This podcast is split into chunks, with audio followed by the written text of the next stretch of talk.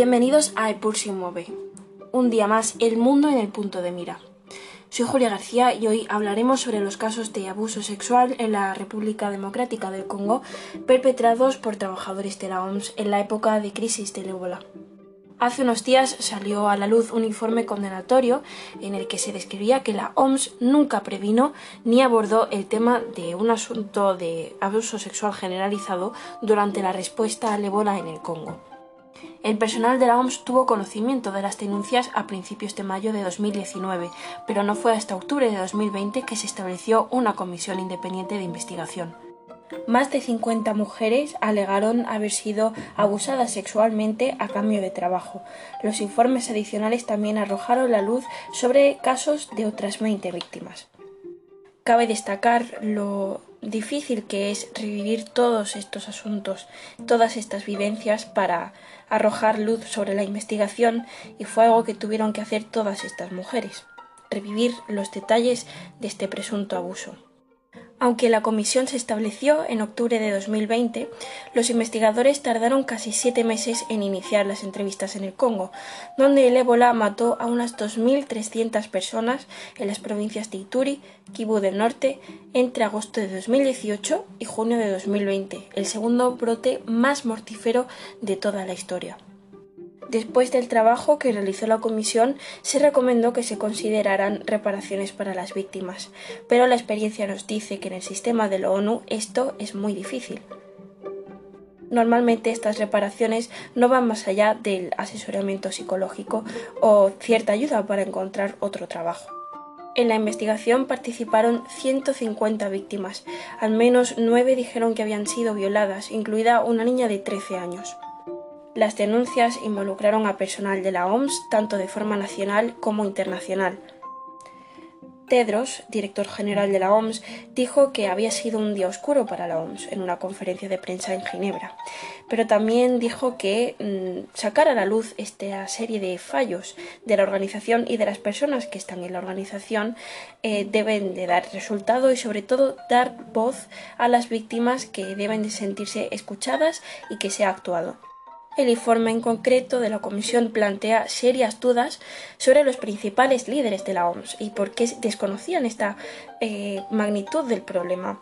Tedros, por ejemplo, visitó el Congo 14 veces durante la respuesta al ébola, mientras que otros miembros del personal hicieron aún más visitas. Y es que este no es el primer caso de abusos sexuales que se han vivido en el seno de la ONU. A pesar de las promesas de tolerancia cero, las denuncias contra los trabajadores de la ONU y el personal de mantenimiento de la paz continúan aumentando.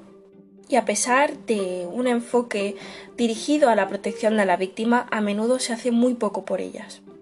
Los investigadores eh, identificaron a más de 80 presuntos autores de estos crímenes. De ellos se confirmó que 21 trabajaban para la OMS y cuatro de estos 21 han sido despedidos. El resto ya habían dejado de trabajar para la OMS. A este gravísimo problema de abuso sexual también se le unen denuncias sobre negligencias en cuanto a la respuesta al ébola por parte no solo de la OMS, sino también de varias ONGs. Otro durísimo dato del informe es que estos abusos sexuales provocaron 29 embarazos. La comisión también señaló que los equipos de respuesta al ébola desconocían por completo el riesgo de explotación y abusos sexuales o cómo manejarlo a pesar de que la ONU ha enfrentado cientos de denuncias de abuso sexual en otro tipo de emergencias. La comisión también encontró que solo una fracción de los trabajadores de la OMS involucrados en la respuesta al ébola habían participado en la capacitación sobre cómo prevenir el abuso y la explotación sexual, y más del 73% de las funciones de respuesta estaban siendo ocupadas solamente por hombres. Esta chocante noticia ha provocado, por supuesto, numerosas voces críticas. Sin embargo, el humanitarismo ha sido analizado y criticado desde hace ya tiempo, no solo desde sus bases morales más primigenias, sino también desde su funcionamiento interno que puede llegar a desembocar en estos terribles crímenes. Joanna Macrae, en su obra La muerte del humanitarismo, hace una anatomía de este, este tipo de críticas al humanitarismo. La autora dice que en los últimos años la comunidad humanitaria ha estado bajo un escrutinio cada vez mayor.